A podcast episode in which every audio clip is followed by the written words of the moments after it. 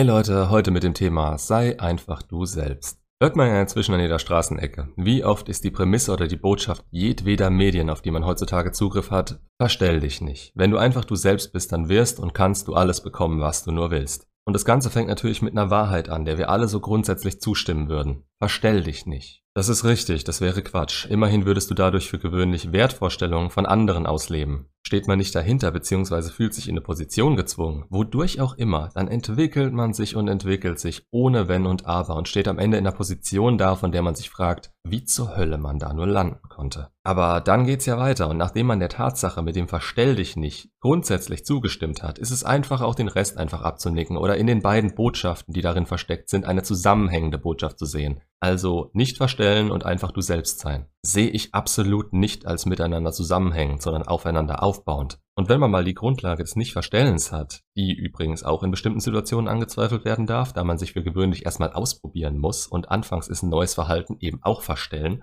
dann kann man sich in verschiedene Richtungen entwickeln. Sei du selbst bedeutet für mich einfach nur Stillstand. Und Stillstand ist in der heutigen Gesellschaft genau das, was dich zum unattraktiven, bedürftigen, unglücklichen Nice Guy macht. Es hilft weder dir noch deinem Umfeld in irgendeiner Art und Weise. Was man so oberflächlich mit dieser Aussage verbindet, ist aber leider, dass es der eigene Wille ist, der zählt und man einfach seinem Bauchgefühl und Wertvorstellungen nachgehen soll, um erreichen zu können, was man will und damit glücklich zu sein. Puh, Luft. So funktioniert die Welt aber dummerweise nicht. Und wenn man mal unter die Oberfläche dieser ach so schön zusammengebastelten Wahrheit schaut, sieht man, dass es dafür nötig wäre, sich vollkommen selbst zu verstehen und komplette Kontrolle über seine Gefühle, Neigungen und sogar Erfahrungen zu haben. Und das alles bis zurück zum Beginn unseres eigenen Lebens, da unsere Erziehung, Entwicklung und auf gewisse Weise unsere Programmierung damals begonnen haben und einen großen Einfluss darauf haben, wer wir heute sind und wo wir unsere eigenen Grenzen setzen. Dazu kommt, dass wir für gewöhnlich immer nur danach streben, es uns so gemütlich und energiesparend wie möglich zu machen und Arbeit an sich selbst da selten mit reinspielt. Hast du also beispielsweise in den 60ern jahrzehntelang gearbeitet, bist nach Hause gekommen, hast deiner Frau eine verpasst, weil das Essen noch nicht auf dem Tisch stand und hast den Rest des Abends vor der Glotze verbracht, warst aber glücklich? Hey, super, du warst ja wer du bist.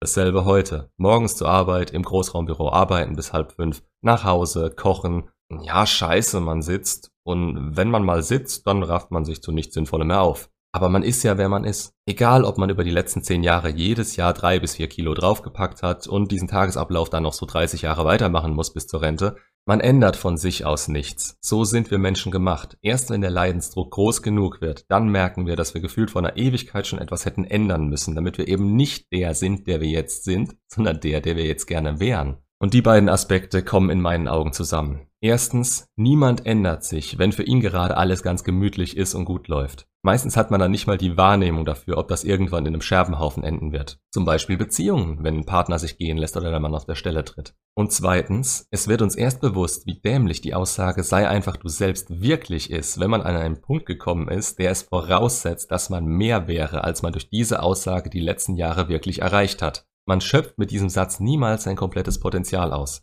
Geht man sich selbst mit einem anderen Mindset an, erweitert permanent seine Komfortzone und erreicht gesetzte Ziele, dann ist es möglich, sogar die Obergrenze des Potenzials, was man selbst oder andere anfangs in einem gesehen haben, zu erweitern. Wir haben generell keine Obergrenze, aber wenn wir uns selbst eine setzen und dann permanent auf 20% rumpimmeln, weil wir uns angewöhnt haben, dass die Arbeit ja so anstrengend war und wir abends vorm Schlafengehen sechs Stunden Zeit für Ruhe brauchen, in der wir nichts anderes machen, als zu fressen und in die Couch zu furzen.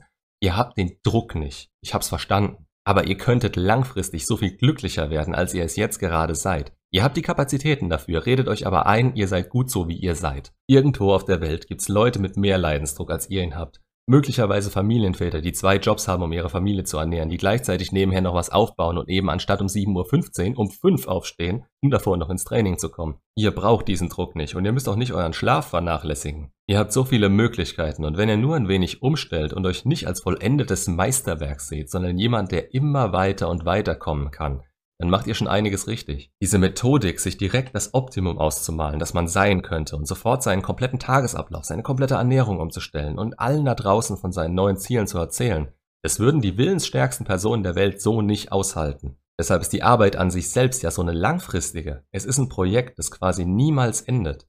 Erreicht ihr ein Ziel, gibt euch das den Antrieb, euch ein neues zu suchen, weil es so ein gutes Gefühl war, das zu erreichen. Kein Mensch ändert sich von heute auf morgen. Aber ändert, beziehungsweise nein, nicht ändert.